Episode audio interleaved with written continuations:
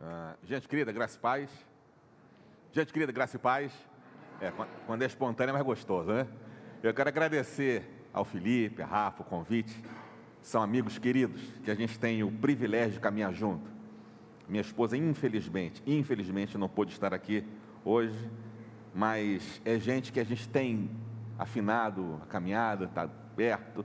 E eu tenho o privilégio também de fazer parte desse grupo discipulado que está iniciando aqui na Raízes. Né? No momento eu estou de licença, por isso o Felipe me acolheu aqui. E eu queria. Está funcionando aqui, né? E eu queria falar com vocês. Opa! Como é que eu faço aqui? Hã? Vai vir? Eu queria falar com vocês sobre uma visão que tem povoado a minha mente, de uma necessidade que durante muito tempo não me incomodou. Não me incomodou. Porque eu sou nascido, criado na igreja, né? A minha mãe, ela foi presidente de mocidade na igreja congregacional. Então, até os dois anos, eu fui para a igreja congregacional. Aí nós mudamos para Araruama, lá não tinha igreja congregacional, nós começamos a frequentar uma igreja batista. Eu fui embaixador do rei. Há embaixadores do rei aqui também entre nós? Ah? Sempre há, sempre há fui embaixador do rei, e aí quando a, a gente voltou para Niterói, embaixador do rei é o nome das crianças da igreja batista, né? E, e aí minha família toda frequentava a primeira igreja presbiteriana de Niterói, nenhuma questão denominacional, queria estar com meus primos. E aí eu voltei para a igreja presbiteriana. Então, passei por muitas denominações, mas acreditava de verdade que uma relação dominical era o suficiente. Mas não foi pouco tempo que eu vivi assim. E na minha mente, mesmo quando eu fui para o seminário, eu acreditava que se eu estudasse e eu desse para você que está aí me ouvindo um sermão de qualidade, de substância, que você saísse daqui consciente de que aquilo é palavra de Deus, aquilo ali era o meu serviço, eu já tinha cumprido com a minha missão. Olha isso.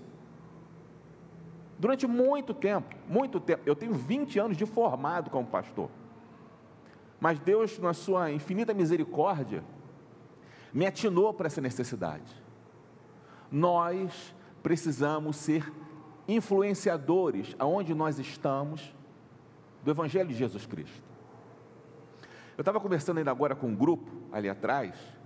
Eu faço parte de um, um estudo, uma, vai se tornar uma pós-graduação e esse professor, ele chamou um amigo dele para dar uma aula. Ele se chama, se eu não me engano, Bob Doll, uma coisa assim, eu não guardei muito bem o nome dele. Mas ele é um, uma, um dos homens mais responsáveis, uma das maiores figuras da, do mercado de ações, de mercado de capitais, lá de Wall Street, em Nova York, nos Estados Unidos. E é numa conversa com Tim Keller, que é hoje provavelmente o maior nome do Evangelho nos Estados Unidos, que está no mundo, Tim Keller olhou para ele e disse assim: Você é mais importante para o reino do que eu. Aí o cara parou. Como assim?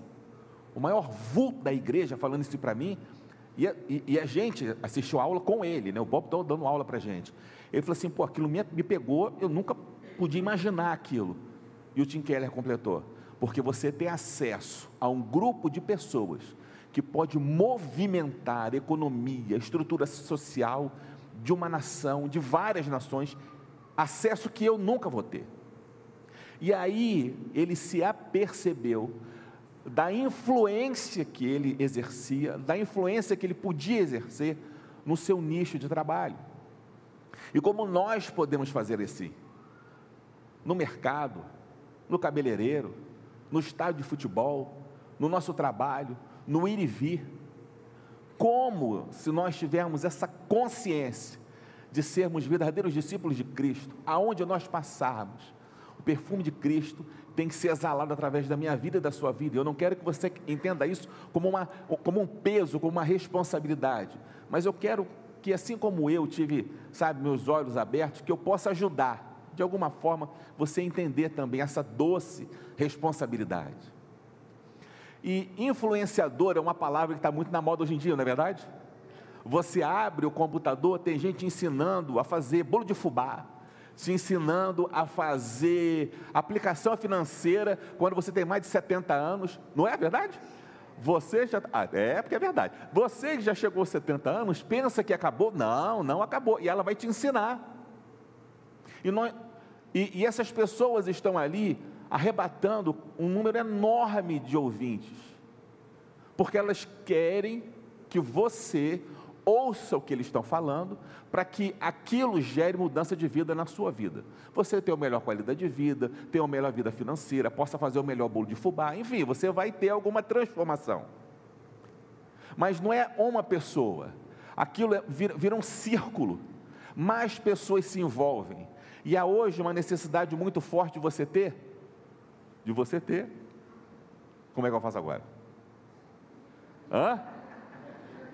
Enquanto isso, na sala de justiça, vamos lá. Agora foi. Engajamento. Tá vendo? Tem que ter a mão do chefe, né? Tem que ter engajamento. O que é engajamento? Engajamento é quando uma ou mais pessoas acreditam numa mesma visão. O sujeito vai falar, e aí você ouve aquilo, comenta com o seu vizinho, comenta com o seu amigo, fala assim, pô, isso aí dá certo, isso funciona, isso é bom. E aí mais e mais pessoas vão dando aquela aquela pessoa, aquele líder, aquele influenciador mais autoridade. E isso é fundamental. E nós temos hoje uma quantidade enorme de influenciadores, e muitos influenciadores. Paulo Vieira, Wendel Carvalho, Érico Rocha, Pedro Superti. Você conhece essa galera? Ninguém conhece? Esses são grandes influenciadores. Essas pessoas falam para 10, 15, 20 mil pessoas. Wendel Carvalho vendeu um curso por R$ 1.200. Tá bom? R$ 1.200 num dia. Isso tem menos de um ano. Não, isso tem dois anos. Tem dois anos, no meio da pandemia. R$ 1.200 o curso. Num dia. 3 mil pessoas compraram. Faz a conta. 1.200 vezes 3 mil, 3 milhões e 600 num dia. Por que, que as pessoas compraram? Porque as pessoas acreditam no que ele fala. O que ele fala gera um poder de engajamento profundo com outras pessoas. Eles querem ouvir o que ele está falando, mas querem também colocar em prática, porque eles acreditam que aquilo vai virar verdade na vida deles. Porque todo influenciador parte de três pontos. Primeiro é o seguinte: você não conhece a pessoa, então ele fala o currículo dele. Olha, eu vim de tal lugar, eu trabalhei em tal empresa, eu estudei em tal lugar, eu tenho essa formação, para que você veja o mínimo de credibilidade. Segundo lugar, ele diz: Olha, eu cheguei de tal lugar e eu cheguei aqui, ó, eu vim daqui e cheguei aqui.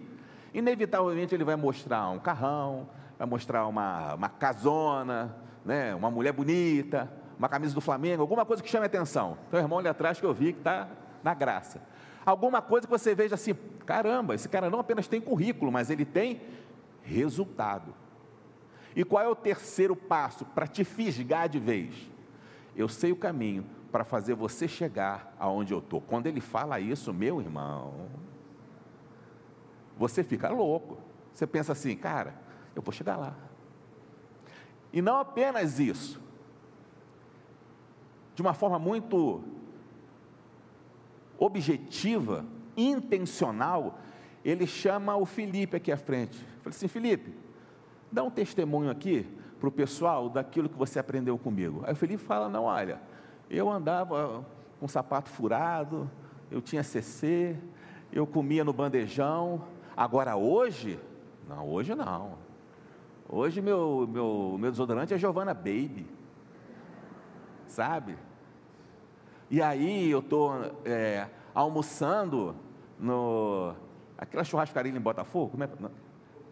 Fogo do chão. Estou lá todo final de semana. E aí é, você vai vendo por uma pessoa desconhecida, alguém do mesmo nicho social que você, alguém sem nenhum sem nenhum vulto, e você pensa assim: pô, se esse cara ouviu o que o outro falou e chegou aonde ele disse que era possível chegar, eu também posso. E aí a gente vai seguindo essa trilha. Só que esses caras não tiram nada da cabeça dele, só da cabeça deles. Existem, existem gurus, existem mentores até para essas pessoas. E o maior mentor, de, vou ver se agora vai. O maior mentor de todos é, ó, tá, tá vendo aí? Vocês conseguem o nome dele lá em cima? Napoleão Hill. Quem pensa enriquece. Alguém tem esse livro aqui? Eu também tenho. Pode levantar a mão, não tem peso no coração não. Eu também tenho, pessoa que era pegadinha, né? Quem pensa enriquece. Esse é o maior best-seller de todos os influenciadores mundo afora. Conhece Napoleão Hill? Não conhece? Mais ou menos, né? Napoleão Hill teve o privilégio de sentar com uma quantidade enorme, eu não me lembro exatamente a quantidade, mas muitos multimilionários ao redor do mundo.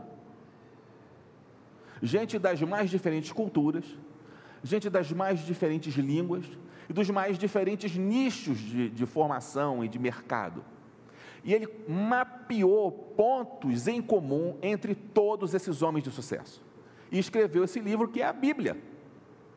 Quem pensa enriquece.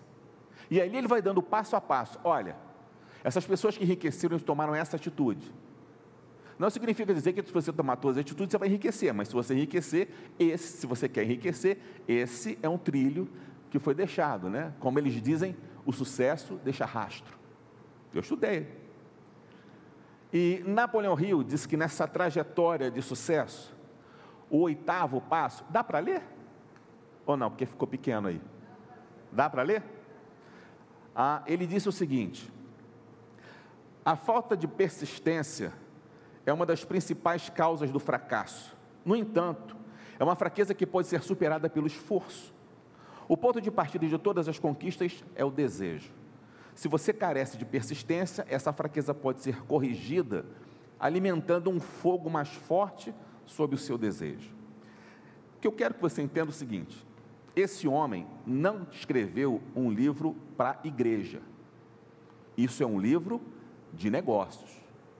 O que ele está escrevendo é um livro para orientar pessoas a ficarem ricas, a terem sucesso, a serem bem-sucedidas.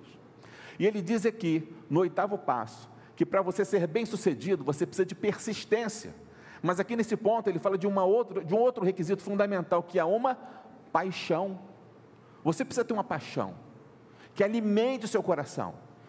Uma paixão que permita que, a despeito dos fracassos, e você vai enfrentar fracassos, essa paixão te alimente te leve adiante. Que não deixe você parado, frustrado, congelado, se fazendo de coitadinho, chorando infinitamente, porque você acredita que mesmo na derrota, mesmo na pancada, mesmo no vazio, aquilo vale a pena. Vale a pena acreditar naquilo ali.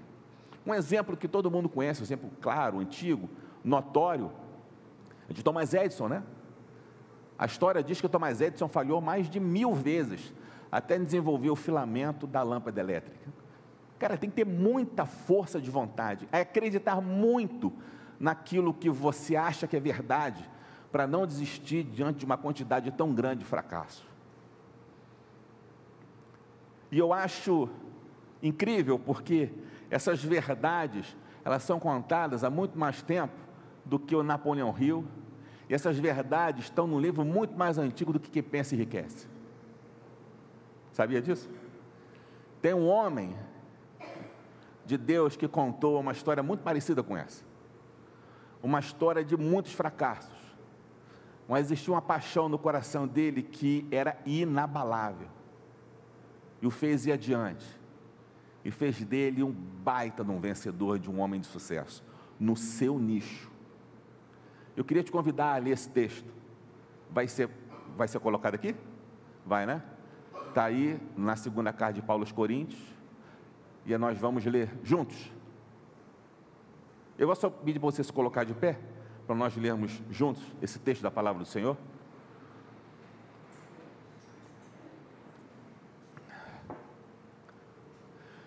Maravilhoso e bom Deus, essa é a tua palavra escrita como bússola para apontar a direção para onde a nossa vida deve caminhar.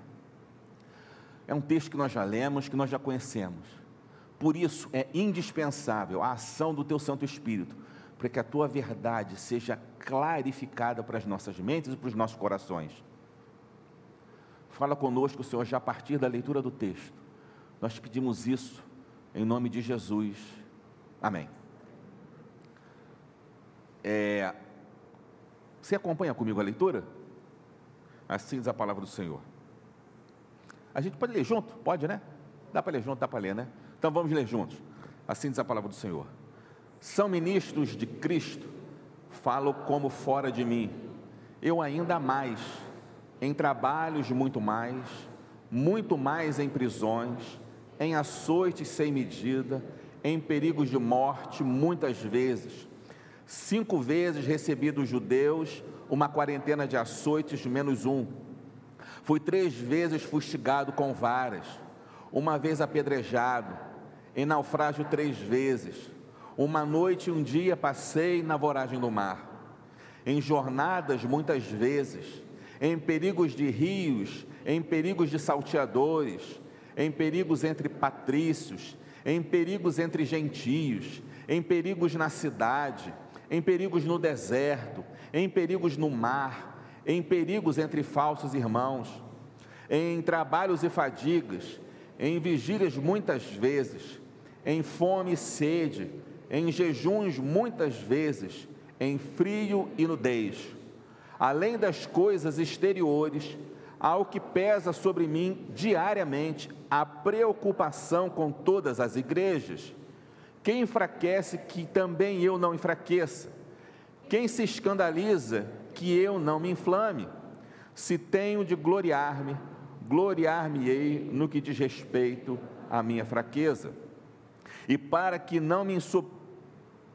Foi não? A segunda parte foi?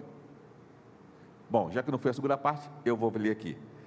É 2 Coríntios 12, de 7 a 10. Diz assim: E para que não se ensoberbecesse com a grandeza das revelações, foi-me exposto um espinho na carne, mensageiro de Satanás, para me esbofetear, a fim de que não me exalte.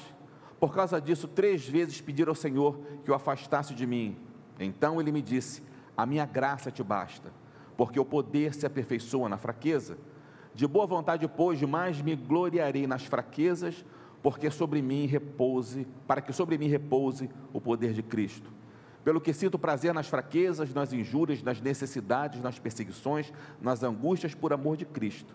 Porque quando sou fraco, então é que sou forte. Você pode sentar? Aqui você percebe que Paulo está dando o currículo dele. Olha, eu passei por isso, por isso, por isso, por isso, por isso. E você percebe que em alguns casos ele dá até a quantidade de vezes. Olha, eu passei por essa situação assim, assim, assado. E eu reagi dessa forma assim. E Deus agiu comigo desse jeito. E nós fomos mais do que vencedores pela graça de Deus. Paulo está instruindo os seus amigos, os seus discípulos, como agir. O que é interessante aqui é, é que Paulo está saindo da cidade de Éfeso que é uma cidade onde, lá em Atos, a gente vê que ele passou durante, passou três anos. E ele está saindo e escrevendo para os seus amigos lá de Corinto, falou assim, olha, eu estou saindo daqui, mas eu tomei essa quantidade enorme de pancadas. Não foi fácil aqui não. Não pense em você que esses três anos que eu passei aqui em Éfeso foi tudo as mil maravilhas. Mas por que, que ele está fazendo isso? Para fortalecer os irmãos lá da região da Macedônia, para onde ele estava indo. Porque dois de seus discípulos estavam sendo é, presos e fustigados por um homem chamado Demétrio. Isso está no livro de Atos, capítulo 20. Os seus amigos se chamam Gaio e Aristarco. Ele está saindo dessa pancadaria e está escrevendo uma carta para fortalecer os seus amigos. Esse é o modus operandi. E ele fala no verso 10: Todas essas angústias eu passei por amor a Cristo. A intenção de Paulo era gerar no coração das pessoas um sentimento não de revolta, mas de esperança. Entendeu? A intenção de Paulo era influenciar o coração dos seus discípulos. Essa era a ideia dele. E o meu convite para você nessa manhã é que a gente caminhe nessa direção. Olhe para ele, perceba como foi possível. Como foi possível? Não foi possível. Como foi possível? Tem como passar aí? Se você perceber a história dele, ele tinha acabado de ser moído por causa do Evangelho. Acabado de ser moído por causa do Evangelho. Mas ao invés de ficar se lamentando, E vamos combinar, se a gente olhar essa lista aqui, tem uma coisa muito interessante naquela lista que fala assim: é, por açoites, foram, foram cinco vezes açoites de 40 menos 1. Lembra? Cinco vezes? 40 menos 1, porque é o seguinte: acreditava-se que 39 era o limite. Chegasse a 40, o sujeito morria. Ah, por isso escreve 40 mais 1. Vocês viram aquele filme A Paixão de Cristo? Eu só consegui ver uma vez. A cena onde Jesus está sendo chicoteado, aquele negócio eu não aguentei. Porque o autor teve a intenção de fazer com que aquilo fosse o mais verídico possível, né? E a, aquela cena é muito forte para mim. Você imagina que o apóstolo Paulo passou aquilo cinco vezes. E ele não sai dali se fazendo de coitadinho. Vamos combinar que ele podia parar um tempo e falar assim: pô, agora eu, tô, vou, vou tirar um, um tempo de licença porque a pancada foi ardida. Não. Ele falou assim: olha, tem gente que está passando por situações parecidas, não tão fortes quanto as minhas, mas eu preciso dar força a esse pessoal. Eu preciso que eles entendam o poder do Evangelho, para que eles, como eu, sejam mais que vencedores. Para que eles entendam que o poder se aperfeiçoa na fraqueza, o que ele acabou de falar no versículo, no capítulo 12. O poder se aperfeiçoa na fraqueza. Que a graça de Deus é o que me basta. A despeito da minha capacidade, e eu não sei se você sabe, o apóstolo Paulo foi educado aos pés de Gamaliel, que era à época o maior rabino do mundo. Então imagina que você vai querer estudar com o maior, você médico vai querer estudar com o maior uh, infectologista do Brasil, você vai ter o privilégio de estudar com o doutor Marcelo Ipe lá no Hospital das Clínicas em, em São Paulo. Imagina que você ah, é, é, advogado e vai ter a oportunidade de estudar na UERJ. Tem um professor da UERJ que é ministro supremo, não me lembro o nome dele. É como é que é? O Barroso. Você viu que o pessoal sabe, eu não estou falando bobagem. Professor, aí você vai ter essa oportunidade. Boa, né? Você imagina se estudar com o ministro supremo, muito legal, né? Paulo teve essa oportunidade, Paulo teve esse privilégio. O currículo dele era um currículo pesado, mas ele não usa isso aqui. O que ele usa como estratégia para fortalecer o coração dos seus discípulos, para influenciar esses homens a irem além das suas expectativas, é o poder da graça de Jesus no seu coração, dia após dia. Meu convite para você essa manhã é para a gente entender esse projeto vencedor e para a gente entrar de cabeça nessa missão. Porque a proposta do apóstolo Paulo, vamos ver se agora vai. Agora vai.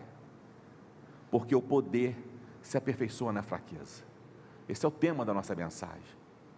Porque o poder se aperfeiçoa na fraqueza. E aí tem algumas pessoas que podem pensar assim, cara, mas será que é realmente necessário eu passar por tantas dificuldades?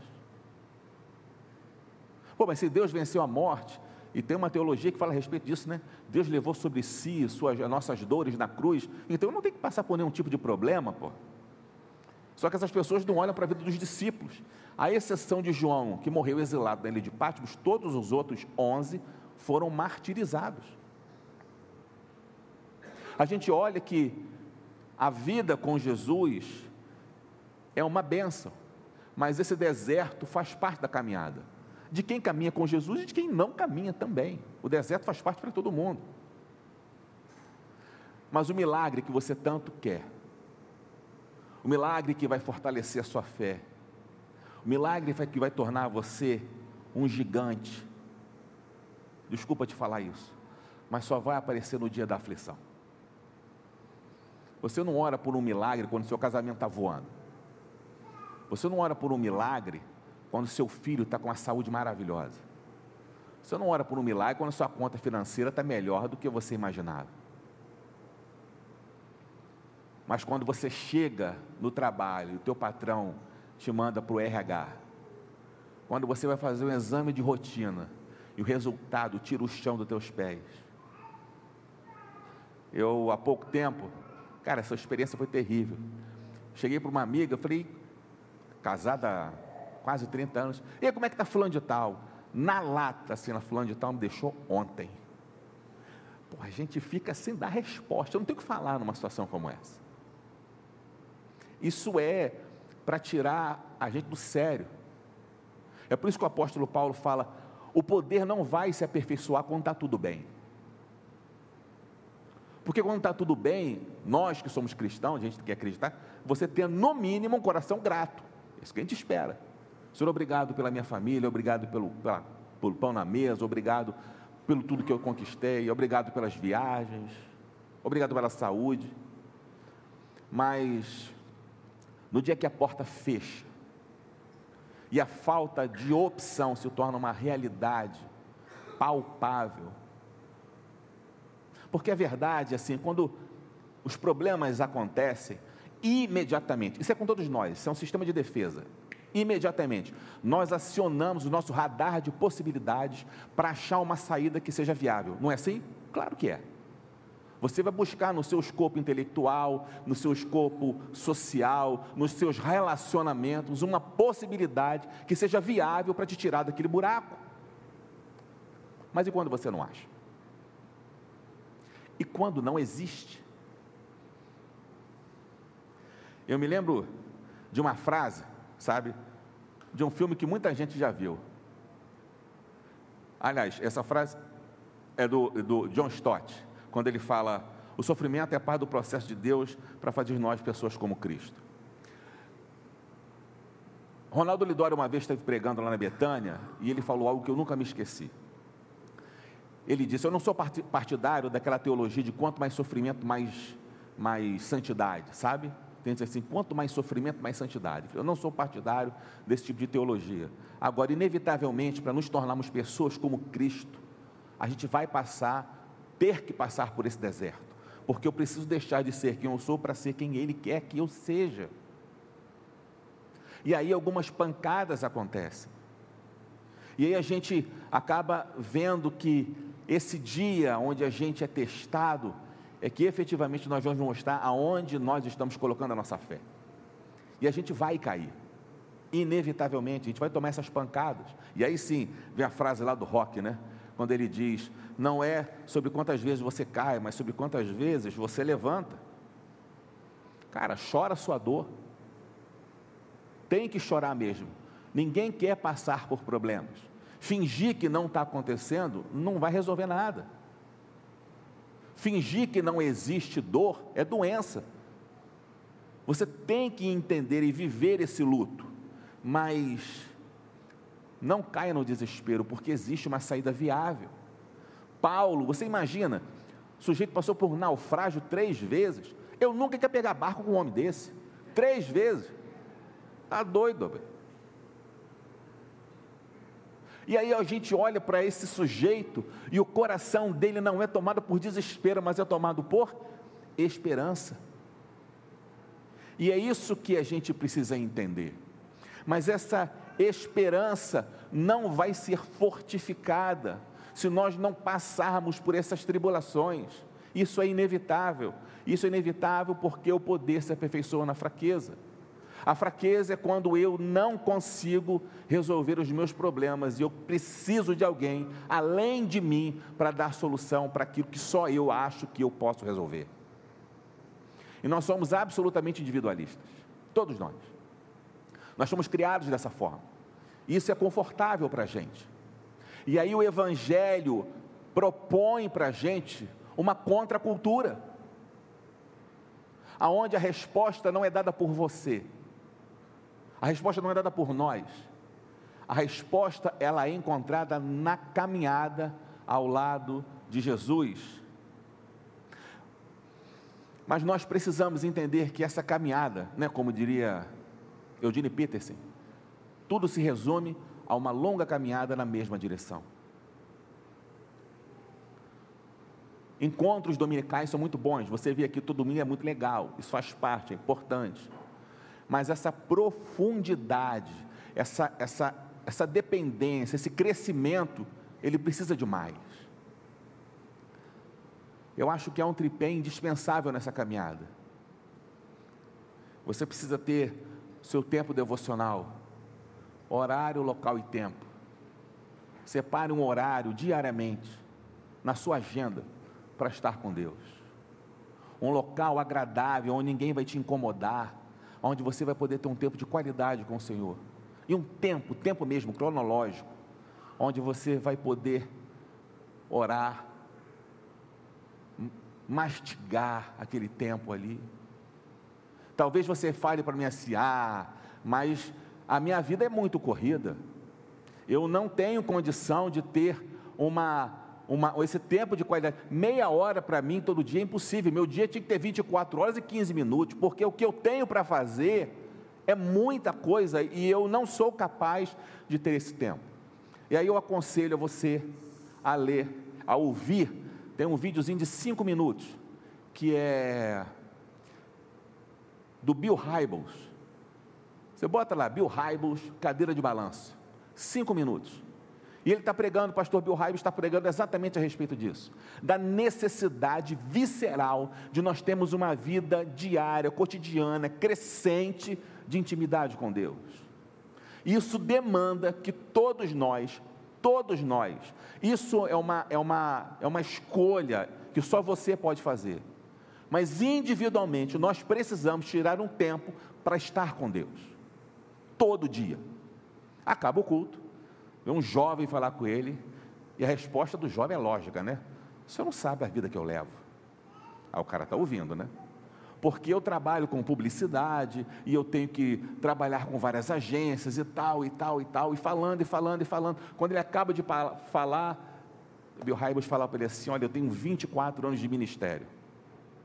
E nesse tempo eu aprendi algumas coisas, e uma delas é que para tudo que é importante, a gente arruma tempo. O sujeito fica bravo e vai embora, some da igreja, seis meses sem aparecer lá. Um belo dia ele aparece.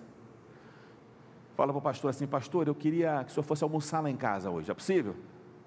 É possível. A igreja estava no começo ainda, né? Porque hoje a igreja é um colosso. A igreja estava no começo. E aí ele falou assim: Pastor, eu saí muito bravo aquele dia da igreja com o senhor. Ele falou: Eu percebi. Mas eu resolvi fazer um teste para ver se aquilo que o senhor estava falando era verdade mesmo. E eu tenho uma cadeira de balanço, por isso que é cadeira de balanço o videozinho, né? E eu tenho um jardim de inverno aqui na minha casa. Talvez você não tenha esse privilégio, como eu também não tenho, mas você tem um cantinho lá para você ficar na sua. E eu acordei meia hora mais cedo nesses últimos seis meses, todo dia. E eu tirei um tempo para ler a Bíblia, para ficar em oração, para ficar em comunhão com Deus, para aprender a caminhar com Deus, coisa que eu nunca tinha feito. E aí Bill Hybels perguntou para ele assim: Você tem notado alguma diferença? Nessa hora, a mulher dele intervém e diz assim: A resposta para essa pergunta quem pode dar sou eu. Porque hoje eu tenho um outro marido na minha casa. O resto do vídeo eu não vou falar não, porque eu vou dar um spoiler, mas você pega lá para ver. Cadeira de balanço do Bill Hybels. Para mim esse é o ápice do vídeo, quando ela diz assim, essa resposta, quem pode dar sou eu. Porque hoje eu tenho um outro marido. Só que muitas vezes nós temos na igreja, infelizmente, sabe, um crescimento sem profundidade. A gente está acostumado a vir à igreja e nos relacionarmos. Aqui é bom pra caramba, né? Ainda mais aqui que é uma igreja nova, alegre, muito, muito contextual. É bom estar aqui. Tem um bolinho ali na entrada. É muito legal. Eu estava sentado com o pessoal ali, fiquei surpreso. Toda hora chegava uma irmã, aquela irmã cheia da graça, chegava com bolinho, chegava com refrigerante.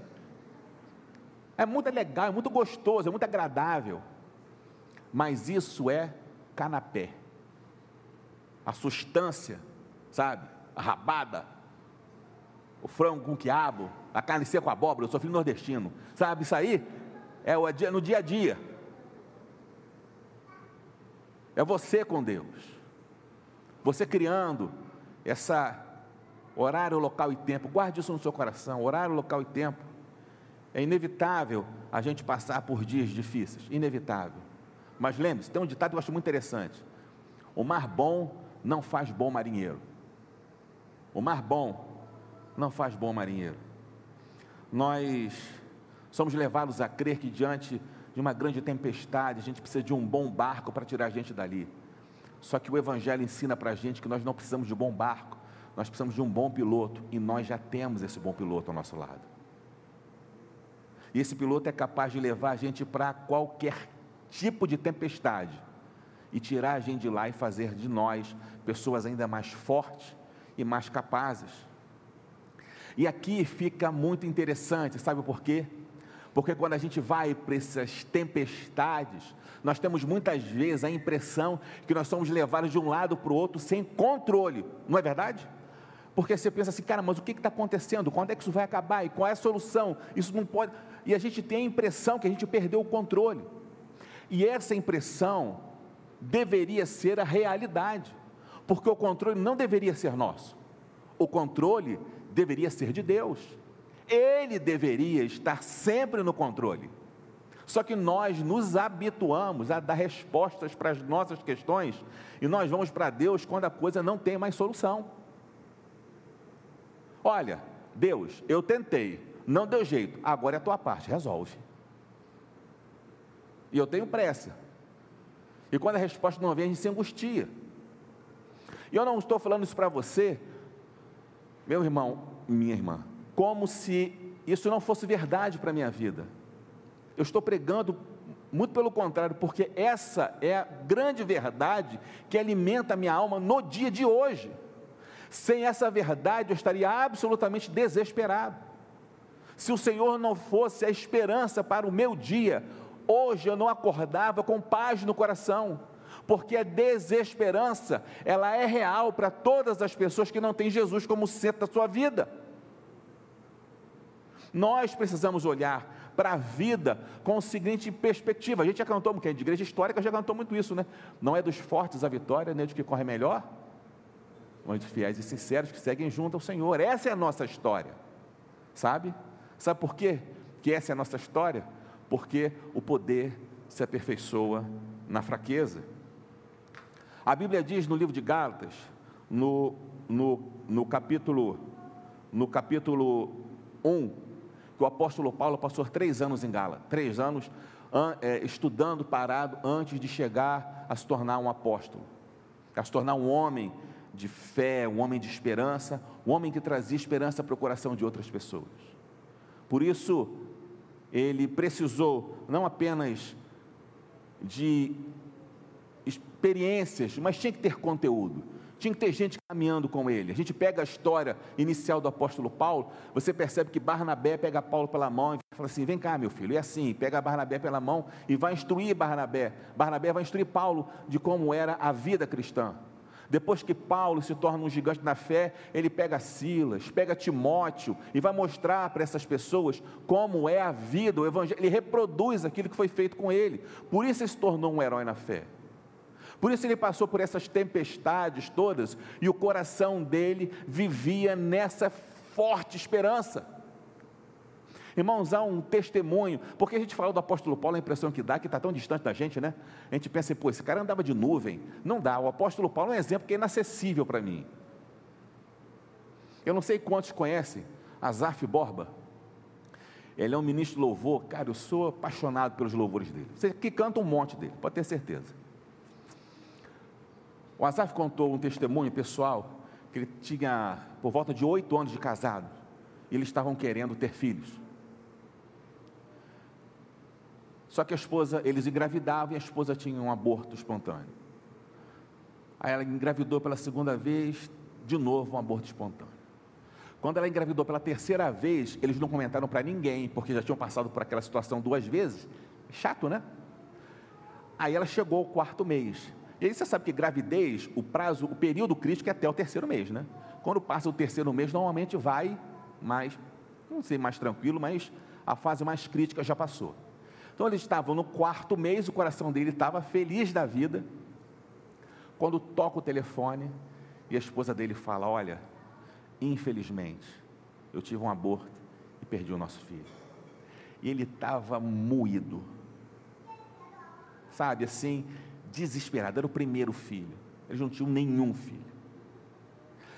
E ele conta que naquela semana ele tinha que dirigir um grupo pequeno, e ele não tinha absolutamente nada no coração, ele não tinha nada para dar, porque ele estava moído. mas ele tinha que dar àquelas pessoas que estavam esperando por ele alguma direção. O poeta que fala, né? Sabe lá o que é não ter e ter que ter para dar? A música fala sobre isso, né? E ele vivia exatamente esse momento. Ele não tinha nada, mas ele precisava alimentar aquelas pessoas, porque ele era referência para a vida delas. Ele chega na reunião e fala para Deus: Senhor, eu não tenho nada para falar para esse pessoal, não tenho nada. Coloca alguma coisa no meu coração, porque eu preciso ser um instrumento de Deus para a vida delas. Aí ele senta no piano, e Deus coloca no coração dele um louvor, e ele começa a louvar: Sim, eu sei, Senhor, que tu és soberano, tens os teus caminhos tens teus próprios planos. Venho, pois, a cada dia, venho cheio de alegria, pois me coloco em tuas mãos, pois és fiel. A gente lê essa música e pensa o quê? O cara está voando, não é? Venho, pois, a cada dia, venho cheio de alegria. E ele fala: Fiel é tua palavra, o Senhor, perfeito os teus caminhos, porque eu sei que és soberano para fazer infinitamente mais. Ele falava aquilo porque ele estava vivendo? Não, ele falava aquilo porque ele acreditava nessa verdade. Isso era verdade para ele. E aí o que eu quero que você entenda, meu irmão, é que nós precisamos ter um compromisso que vá além da conversão. Você me desculpe, eu achei forte essa frase, mas eu precisava botar para você isso. A conversão é quando você ganha o passaporte da liberdade da vida com Cristo. Essa é a coisa mais maravilhosa que existe. Mas tem um algo mais. Como diz o treinador, tem um plus a mais. Né? Você precisa entender que você foi chamado para um projeto maravilhoso. Esse projeto vai te levar para além da tempestade. Esse projeto está escrito na Bíblia para fazer de mim e de você mais que vencedores mas esse projeto vai nos aperfeiçoar no dia da fraqueza. Esse projeto vai fazer com que eu e você sejamos referência dentro de casa, na escola, no trabalho, na faculdade, não porque nós sejamos pessoas especiais, mas porque sob nós está vertido o sangue de um justo. Mas a minha parte e a sua parte é nos dedicarmos àquilo que Deus deixou espalhado para a gente. Nós precisamos aprender a caminhar com gente mais madura, ter uma vida. Aqui ainda agora estava falando, né? A igreja está passando, passando por esse momento, né? De discipulado. O discípulo é alguém que não apenas ouve, mas coloca em prática aquilo que Jesus falou.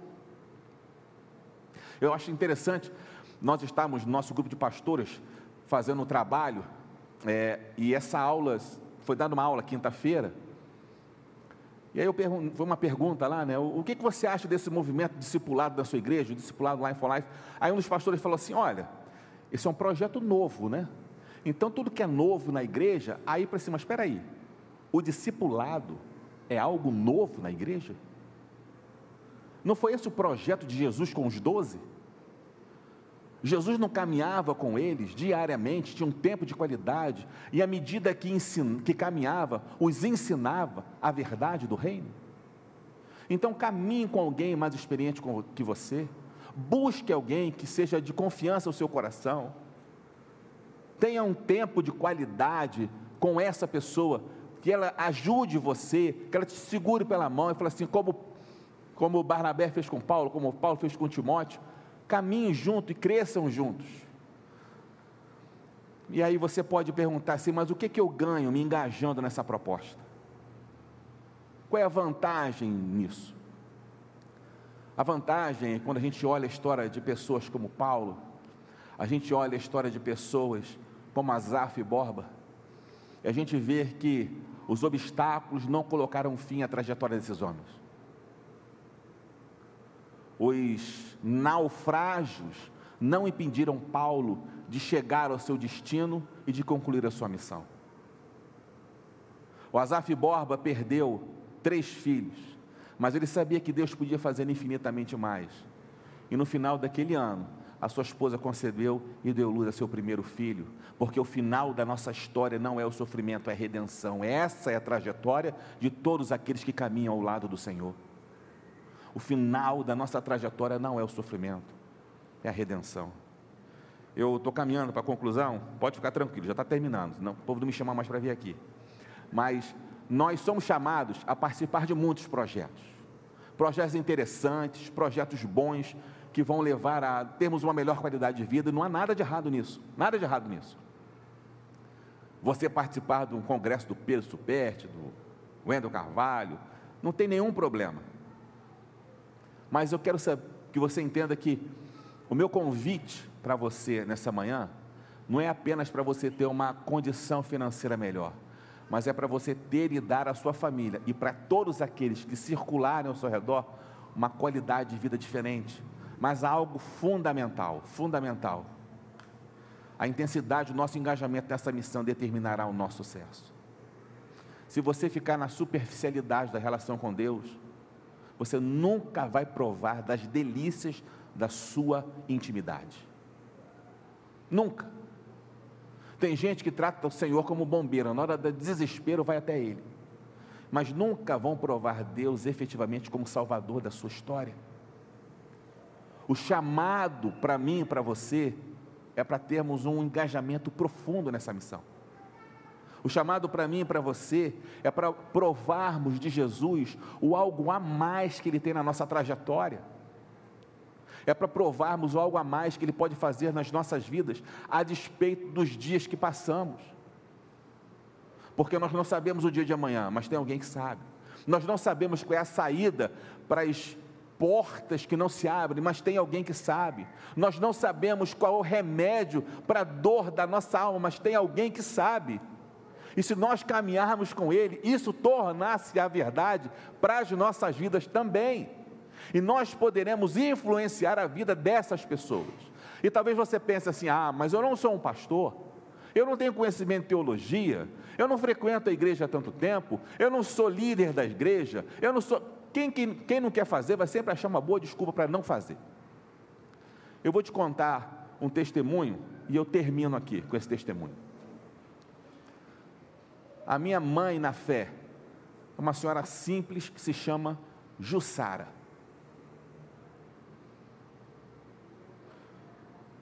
Jussara é uma mulher simples, com pouca cultura, uma mulher negra,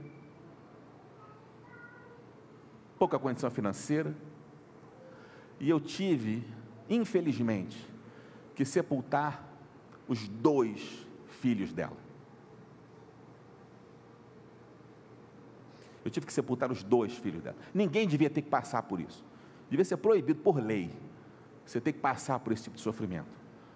E ela perdeu os dois filhos no mesmo dia, no mesmo mês, com dois anos de diferença.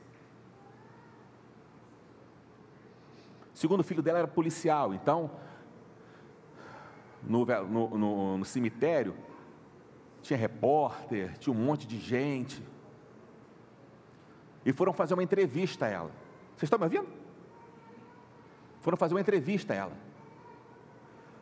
Aí o repórter perguntou para ela assim: ela tinha acabado de sepultar o filho dela, militar, sargento da PM. Perguntaram para ela assim: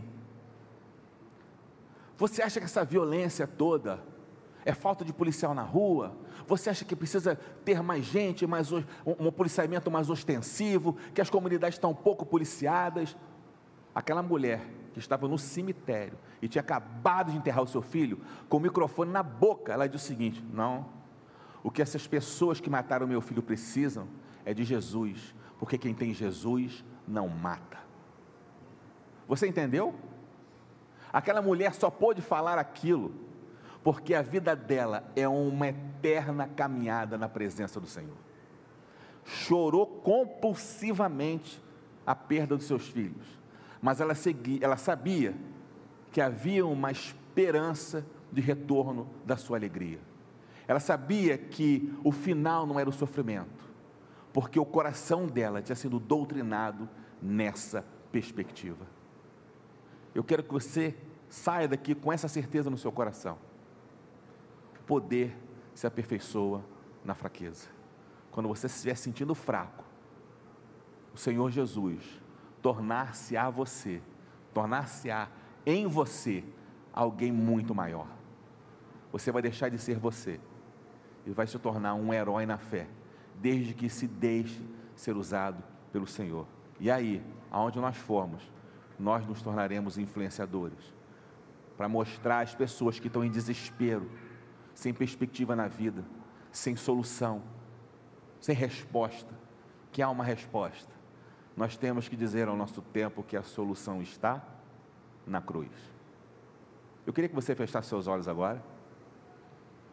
Eu queria que você conversasse com Deus e falasse com Ele: Senhor, eu tenho levado uma vida bem mais ou menos, mas eu quero firmar um compromisso com o Senhor. Eu quero aprender essa trajetória de vida, onde todos os dias eu vou buscar o Senhor com intensidade. Eu sei que haverá tempestades, mas o Senhor está comigo no barco, e com o Senhor no barco, o barco não vira. Confesse ao Senhor se você tem tido pouca intencionalidade nessa relação com Ele.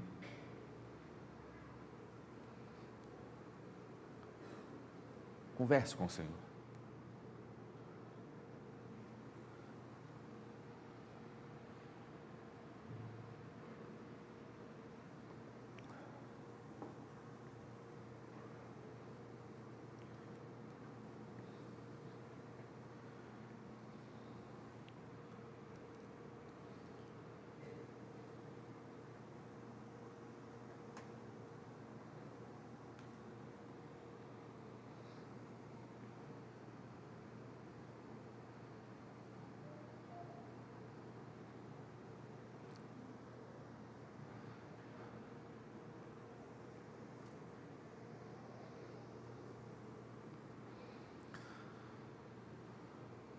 Senhor, nós lemos a tua palavra e vemos em pessoas como Paulo, às vezes, um exemplo quase que inatingível, o que não é verdade. Olhamos às vezes para os desafios que se descortinam diante de nós,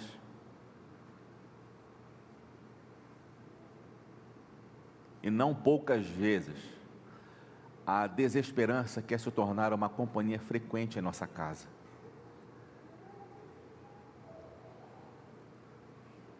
O apóstolo Paulo, ele elenca,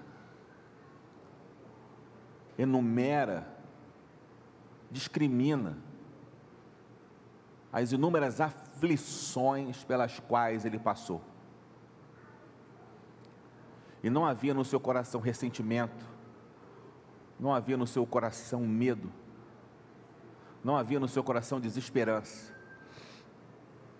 porque o seu coração estava encharcado pela graça de Deus. Mas isso não é algo mágico, isso não acontece na nossa vida quando nós atravessamos as portas da igreja. Isso é fruto de uma relação crescente de intimidade contigo. É fruto de uma decisão pessoal de buscarmos ao Senhor com intencionalidade todos os dias da nossa vida. Por isso, Senhor, queremos hoje tomar essa decisão de caminhar com o Senhor todos os dias de atravessarmos qualquer tempestade que se descortinar diante da nossa história, olhando para o Senhor, porque o Senhor fortalecerá os nossos passos. Essa é a promessa da tua palavra, essa é história que encharca o, o nosso coração de esperança. Nós não dependemos de nós mesmos apenas nós queremos e precisamos depender, em primeiro lugar e acima de tudo, do poder da tua graça sobre nós e sobre a nossa história. Por isso, Senhor, que a gente entenda que o nosso poder se aperfeiçoa no dia da fraqueza, porque nos lembramos que não somos nada, nos lembramos que não somos capazes, que não temos forças, que não dá mas tem um que dá, que é mais do que vencedor. E que tem prazer em estender a mão a nós, seus filhos, e nos mostrar um caminho absolutamente novo e maravilhoso. Se há alguém entre nós, Pai, vivendo dias assim de aperto, que o Senhor vá com um afago especial a esse coração. Que seja um relacionamento de intimidade contigo para uma caminhada nova, onde a esperança renovará a alegria do dia a dia. A esperança de vivermos na tua presença tornar-se-á real, constante, divina, palpável. E a nossa história, em nome de Jesus, influenciará a trajetória de todos aqueles que estiverem ao nosso redor. Não para fazer o nosso nome grande, não para nós nos tornarmos uma referência, mas para o louvor da tua glória. No nome santo de Jesus é que oramos, Senhor. Amém. Glória a Deus.